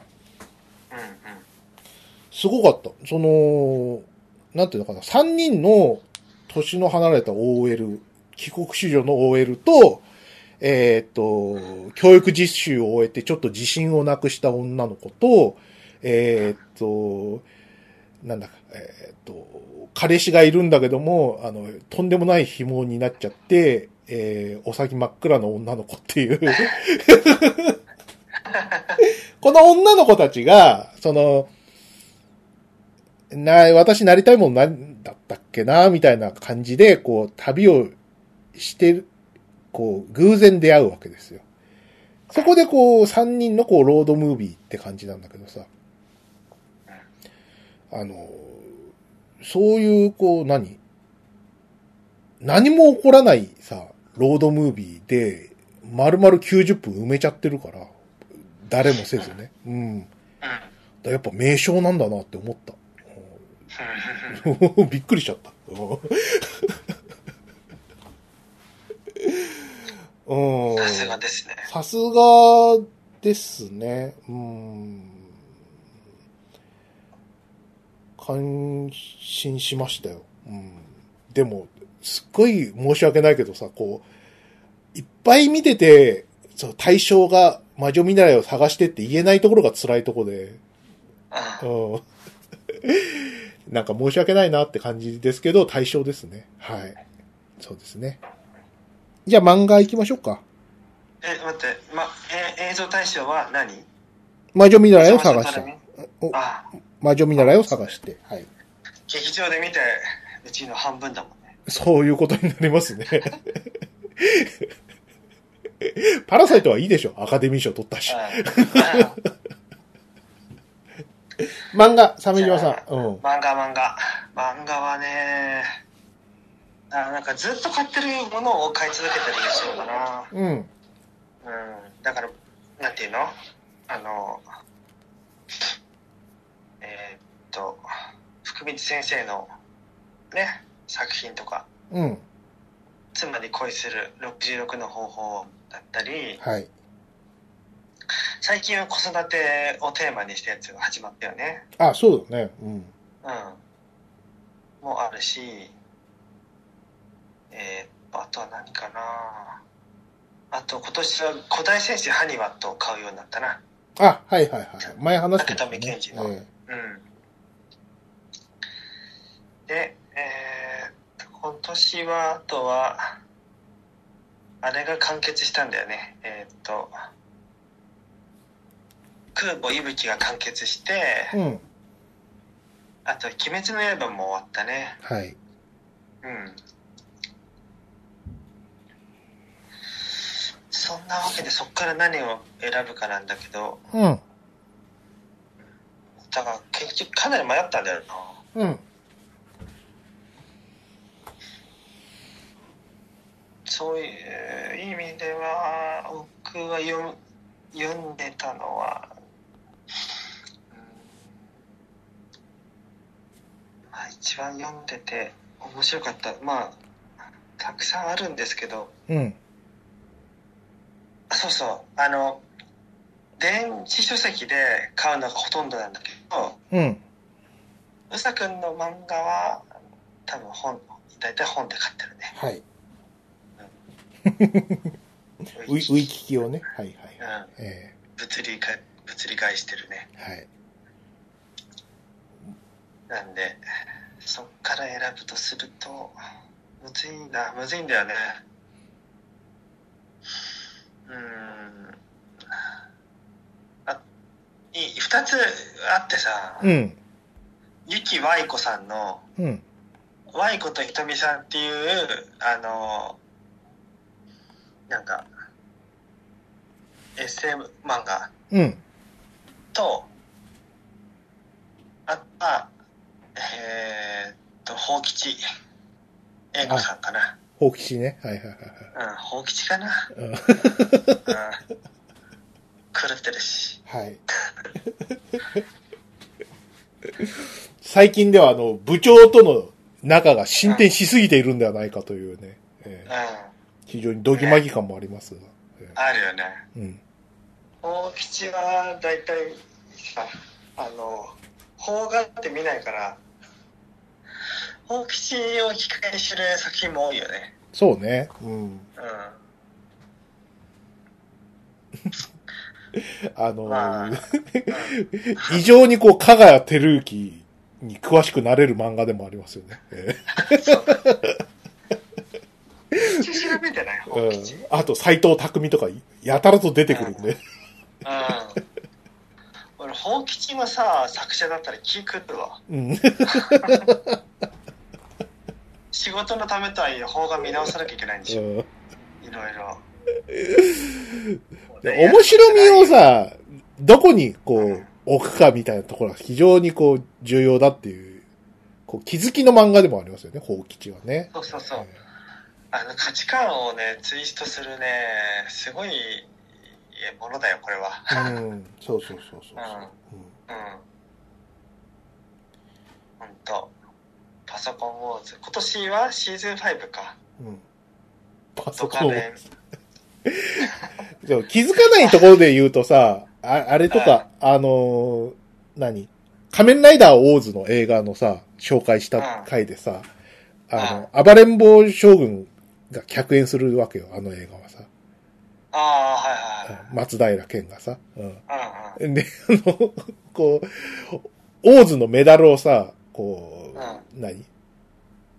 あの、手に取ってさ、それで、こ、これはみたいな感じのシーンがあるんだけどさ、それがこう、松平君が溜めすぎちゃって、ものすごい間があるっていうのをネタにしててさ。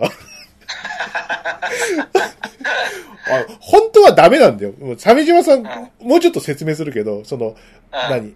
仮面ライダーの映画ってさ、同時上映とかさ、あるから、尺とかすげえ、こう、シビアなのよ。ああ、はいはい。だから、基本ための演技とかやっちゃダメなんだけどさ、大物だから、うん、まあね、ケンさんだからね。大物だからさ、この重厚なための演技を許さざるを得ないっていう。なんか、すげえ面白くて、うんメダル拾ってなんだこれはっていうシーンにすげえ長いっていう。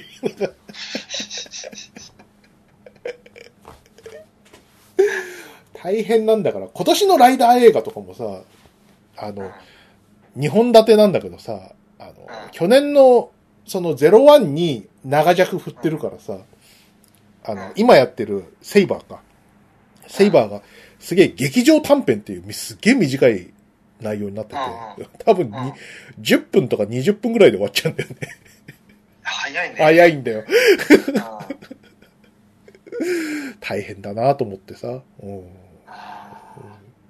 そんななかった長いための演技っていう。面白いね。うん面白いよね。ね。じゃあ、放吉ってことですかね。うん。そう、本吉です。あの、つまんないものをあえて面白く見るみたいな。こういうのって、なかなかね、難しいですよね。そうね。うん。そういう切り口って。バカにするとも違うんですよ。うん、なそう、かなかね本吉は本気で好きだからね。ね。うん。やべえ、やべえやつだとは思うけど。やべそうそうそう。そこを、さあ、どういうふうに捉えるかで、また全然見え方が違ってくるなとは思いますよね。うん本当に。実写版ドカベンとかどうやって見たのと思うよね。うん。そうね。渋渋谷のツタヤにでも行かなきゃないよな。VHS じゃないとないでしょ。うんないと思うよ。VHS だと思うよ、これ。ね。いやーじゃあ俺ですかね。はいはい、お願いします。そうですね。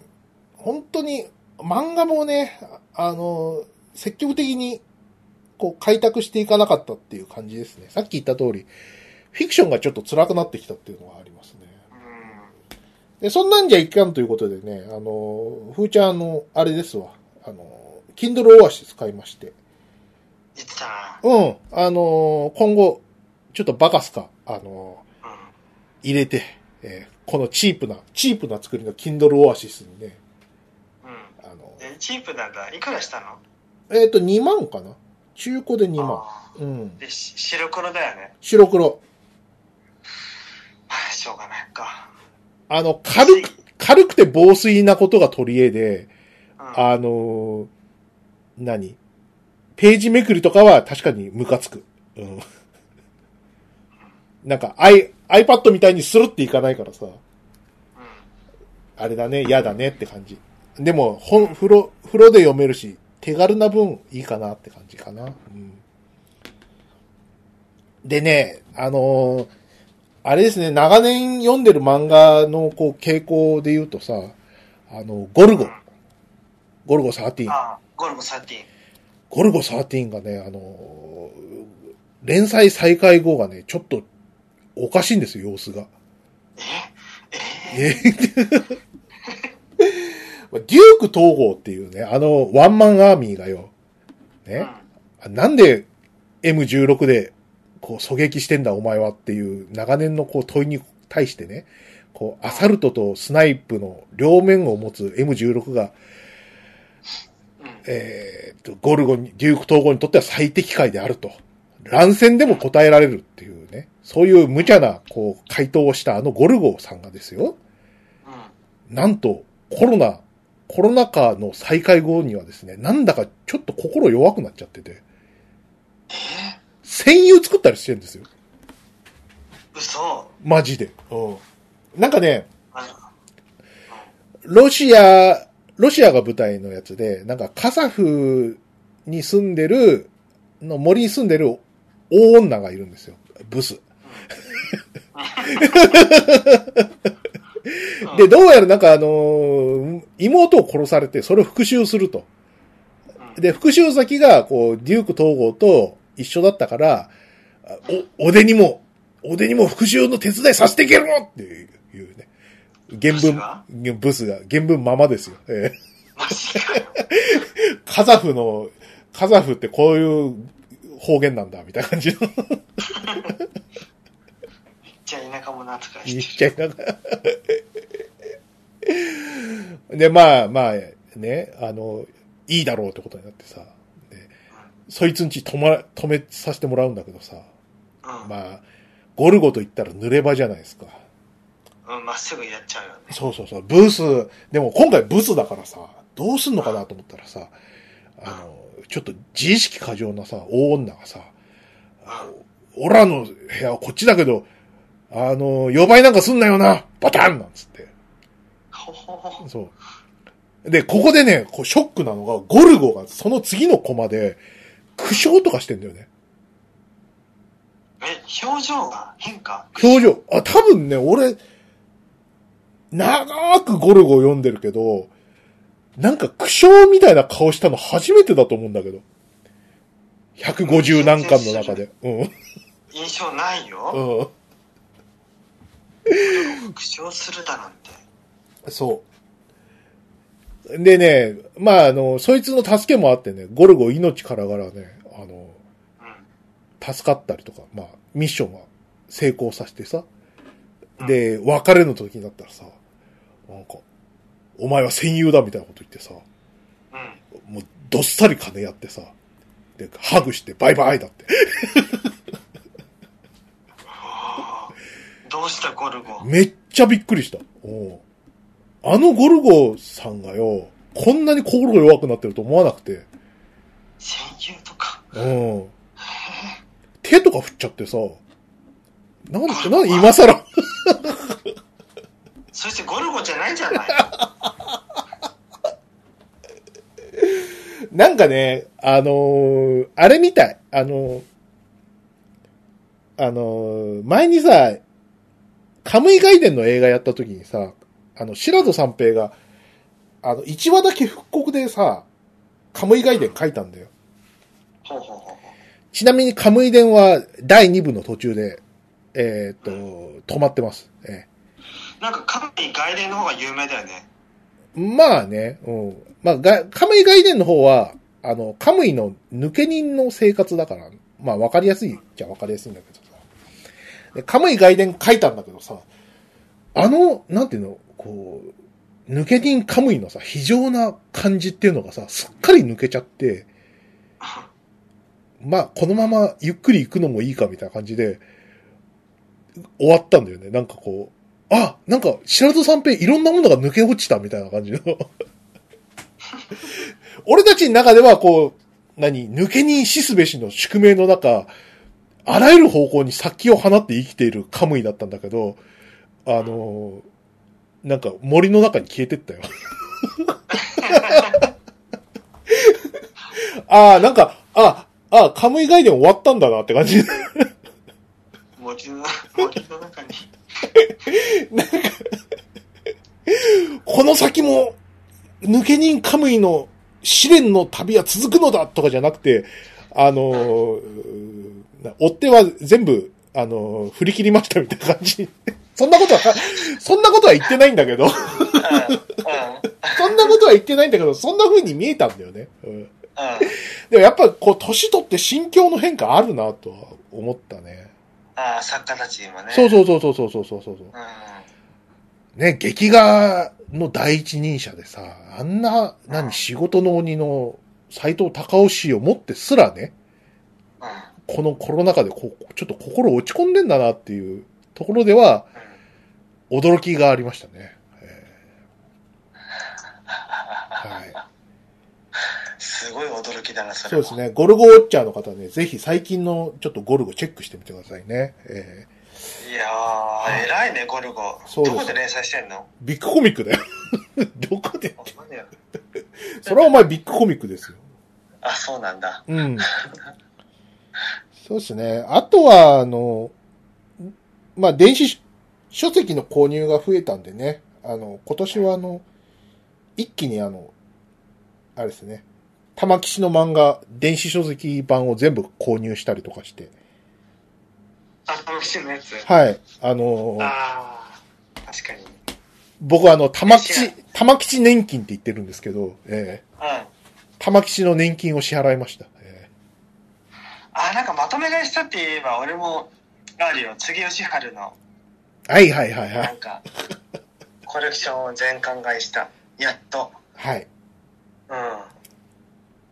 やっとだと思った。玉吉もほぼ揃ってるけど。そうですね。まあ、うん好きな作家さんのね、応援の意味で、こう、伝承を買うっていうムーブは、今後ありだと思いますよ。ええー、玉吉の伝承ってどこまであるの？幸せの形はある？ーある、全部、全部あるよ、ほぼ。えー、ブロイラー親父もブロイラーもあるはず。有限もア、レスタ、アレスタ親父もあるのそう。俺もよ、読むの辛くて、あんまり読んでない。おゆるりも買っちゃったからさ。ああ、うん。投げやりは？投げやりもあるはず。すごい。あるんだ。そう。だからお前もちゃんと玉木年金払ってくれ。うん。そうだな。そう。生活苦しいんだか。確からにうん。苦しいのか。確かにな。だ俺、ビームよ、ビームやっぱりよ読めばよかったな。ビーム、ね、うん月間で買ってないからね。家に毎月届くようにしようかな。いいんじゃない？うん。うん。ね。アフタヌーンとビームが毎月家に届くようにししてもいいかも。わかんないな。ということでね、まあ、あの、今年どうだっていう話で言うと、やっぱツイッター漫画みたいなところが非常にこう、皆さんクオリティが高いと。うん。それこそね、なんかあの、何？今年の流行語大賞でさ、100日後に死ぬワニが入ってないのは本当にひどいよなと思って。あーありましたね。ね100日後。え。ねえ。いや、お前、これ、あの、多分、その、何？序盤だからって理由だからだろうけどさ、もうそんなことで決めんだったらもうやめちまえって思うけど。あんだけ盛り上がってたの。そうそうそうそうそう今。年は今年なんだからさ、と思うよね。今年の異常な盛り上がりだったわけじゃない？うん。うんだったら入れろよって本当にダメな賞だなと思ってさ。うん。で、まあ、あの、100日後に死ぬワニはさ、うんクオリティ的には全く申し分ないというか、面白かったし。うん。そうね。ね。うん。母だよね、母って。うん。そういえば、レンちゃんパパも今年か。ん？レンちゃんパパ。ああ、そうだね。有馬先生ね。うんえそうだねー、。レンちゃんパパやばかったね。うんあれは別にあのツイ。ツイッター漫画ではないんだけど、うんあの、パチンコパチスロ雑誌に載ってて、あの、いろいろやばすぎて、パチンコ好きの人がもう、封印していたというね。やべえマンがあるけど言わないでおこうっていう。やばいよ、あれはやばかった。そういう内容でしたからね。えーでもあれのブレイクのおかげであの今、サンデーウェブリで、あの、うん足立、えー、足立光のお兄さん、足立勤うん。物語っていうのを今連載中ですね。うんあの、有馬先生は、あの、足立勤先生に指示してたんですよ。足立光のお兄さんね。うんうんうんうん。ほんで、まあ、足立勤っていうのはね、大変なヤクザもんで、あの、ああ、そうなんだ。そう、あ足立光を漫画家にしたってことが、あの人の、あの、生涯の全てだったわけですよ。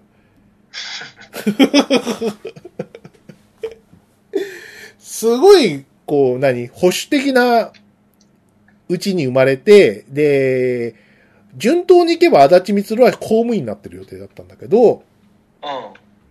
無理やり手引っ張って上京させたのは足立勤。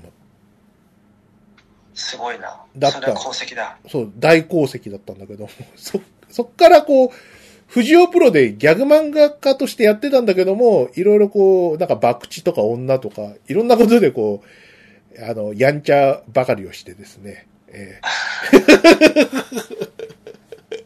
っていう生涯を、今連載中ですね、有馬先生が。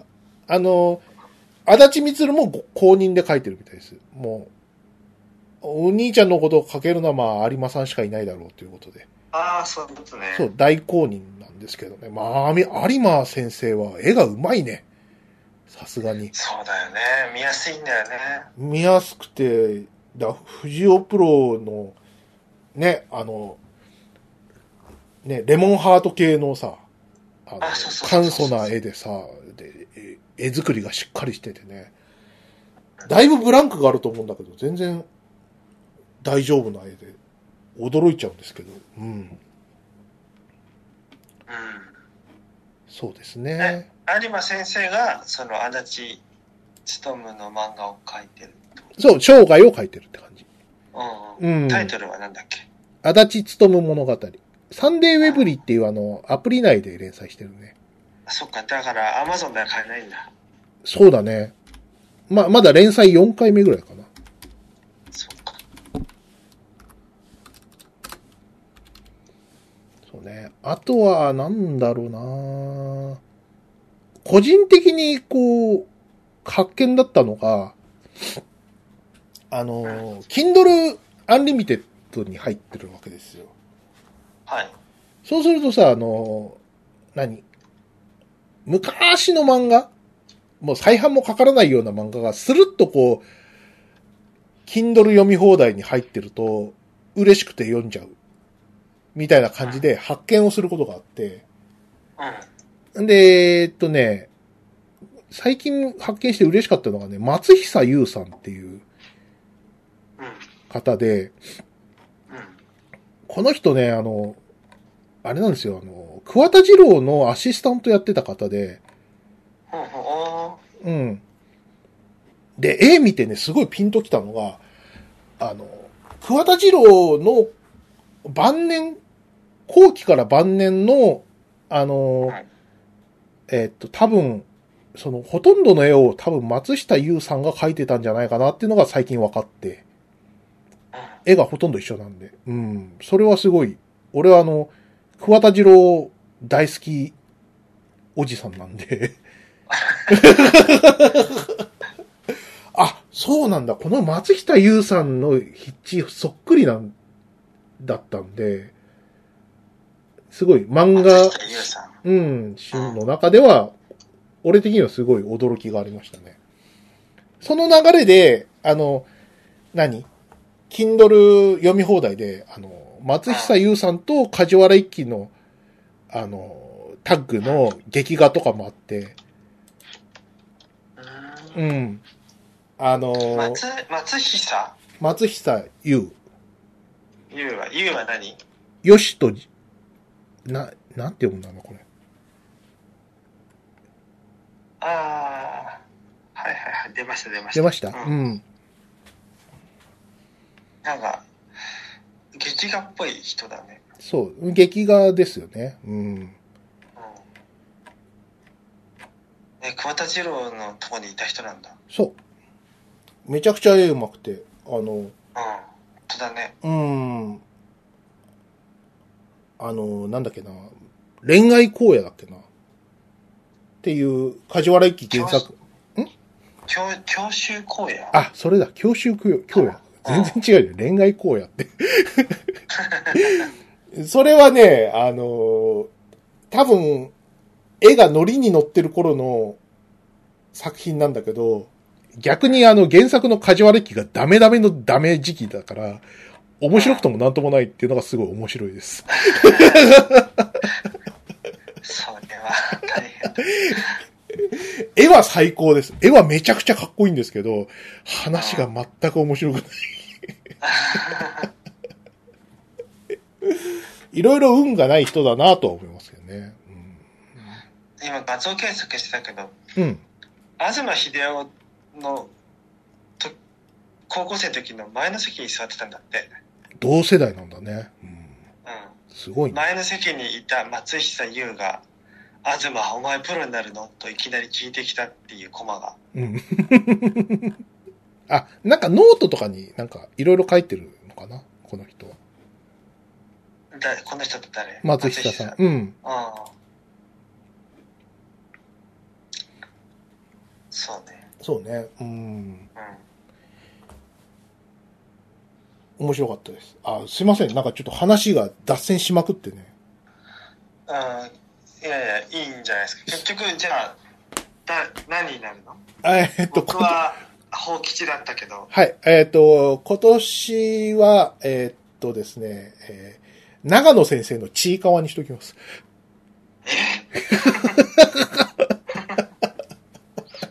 お前よくリツイートしてるよね。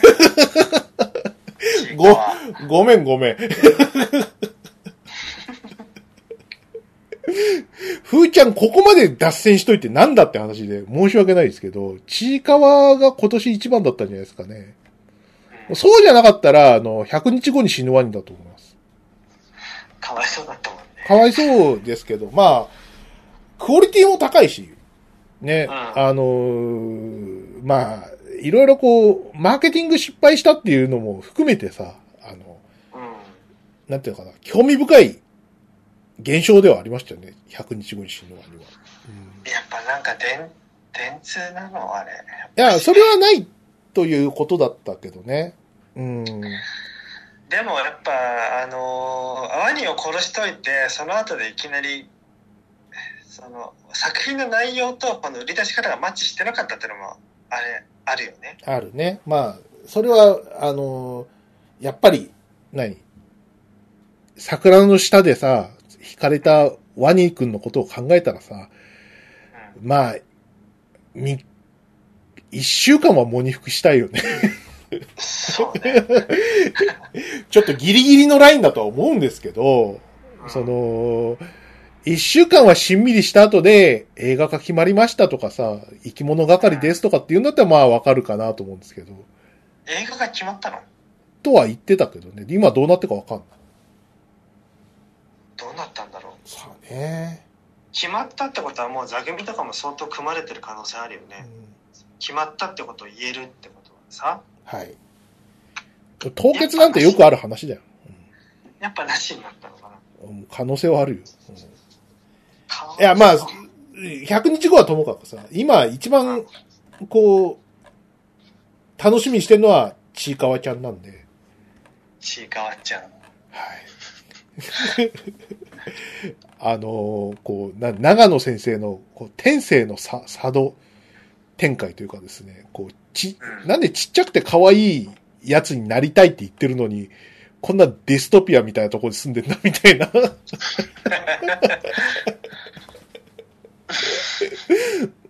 ちっちゃくて可愛いやつがお腹壊す姿を見たいとか、ちっちゃくて可愛いやつが、あの、なんかものすごい化け物になってこう苦悩する姿が見たいとか、性癖が歪んでるところがすごいお気に入りですね。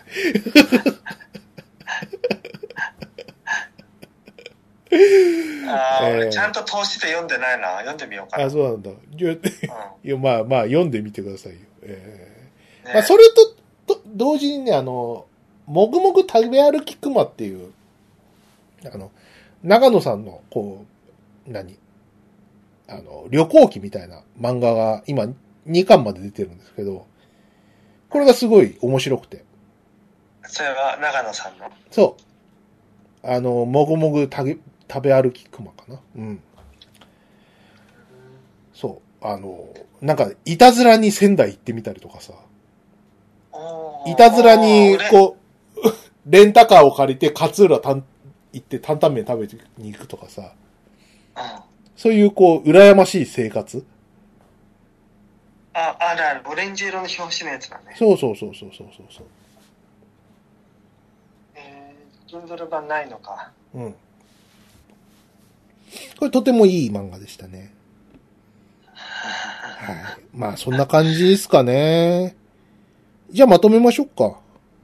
うん。はい。鮫島さん。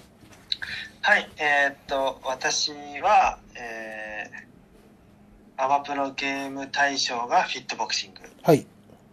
漫画大賞は、えーっと、服部翔太さんの、えー、宝吉、えー、英子さん。うん邦画プレゼン女子高生、宝吉英子さん。はい。で、映像大賞は、えー、スター・ウォーズ・マンダロリアンはい。ですね。えーっと、ふーちゃんは、えーゲーム大賞が龍が如くセブン。漫画大賞が、えーちいかわ。映像大賞が、えーっと、魔女見習いを探してとなりました。えー、本当に。え 今年できたね、やっねえ。まあでもちょっと、あの、今年はさ、映画見る時間がなくなったけど、その分こう、ほら、ふーちゃん、水彩画始めたりとか、はいはいはい。こう、手帳、日記手帳つけたりとか、うん。いろいろこうやってるんで、うんうんうん。そっちの方が充実したんでね、えまたいろんな趣味をやっていこうかなって思いますね、来年は。あ、俺もね、マッチング柱になって久しいんだけど、うん。ちょっと、これまでまだ現存しているアプリの方でマッチ数数えてみたの。はい。合わせてね、77名でしたね。77つながりが、マッチングしてるの。マッチングすごいじゃないですか。うん。まあ、50名以上から柱名乗っていいから、うん。柱やっぱ柱だなと思って。50名から柱なの。うんそうだよ、記殺隊もそうだろ？そっか。う鬼を50体倒すか、ん。うんえっ、と、なんだっけ、鬼のあの柱みたいなやつ。まあ思い、出せないけど。うんそう。そっか。じゃあ、鮫島さん、マッチング柱、鮫島さんを目指して皆さんね、頑張ってください。えー、ひろしくんとか、えあの、ひろしくんはもう俺の育てですね。ー、師匠になるの、お前。なるしか、なるしかないよ。驚きましたよ、この年の瀬に。えあ、一緒にあの、ひろしさん。ー、はい。ね、なんかあのね、罰が2つになったということで、鮫島さんに肉薄するというね、この年の瀬に、えやべえ、追いつかれた。ー、追いつかれた。やべえ俺のバツニーというアイデンティティが。くっそー。罰にというアイデンティティが。薄まるじゃねえかよ。いやー、すごいね。いや、長くラジオやるもんですね、本当に。ね。あのー、知り合いが結婚して離婚して結婚して離婚するっていう。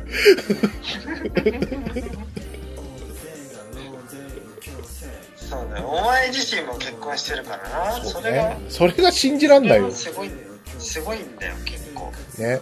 うんよくできたもんだよ、本当に。いや、大事にしないとね、奥さんね。そうだね。大事にするわ。奥さん、奥さんによろしくお伝えくださいね、こんな。はい隣、隣いるんですけど。うん。いるの？今、いますよ、隣の部屋に。えああ話が早いですね。ーそうですね。えーということで。まあ今年はね、ちょっと、あのー更新数とかね、すごい少なかったんでね、申し訳なかったですけどね。うん。また、あのーまあまあまあ、うん、まあ、しょうがない。プライベートはありますから。そうですね。まあ、気がついたら更新してるんでね、皆さん聞いてやってくださいね。うんはい。一応か、学習を目標にっていうぐらいだもんね。そうですね。うん。はうん。ちょっとペースは落ちましたが、い。続けていきますからね。はい。なんで急にタラちゃんみたいな。バブーみたいな。言い方がタラちゃんっぽかったな。これで、これで2020年最後の放送でいいのかっていう。はい。ということで以上にしましょうか。はい、終わります。えー、じゃあ、2021年もよろしくお願いします。よろしくお願いします。鮫島でした。デカーでした。バイナラッピー。バイナラッピー。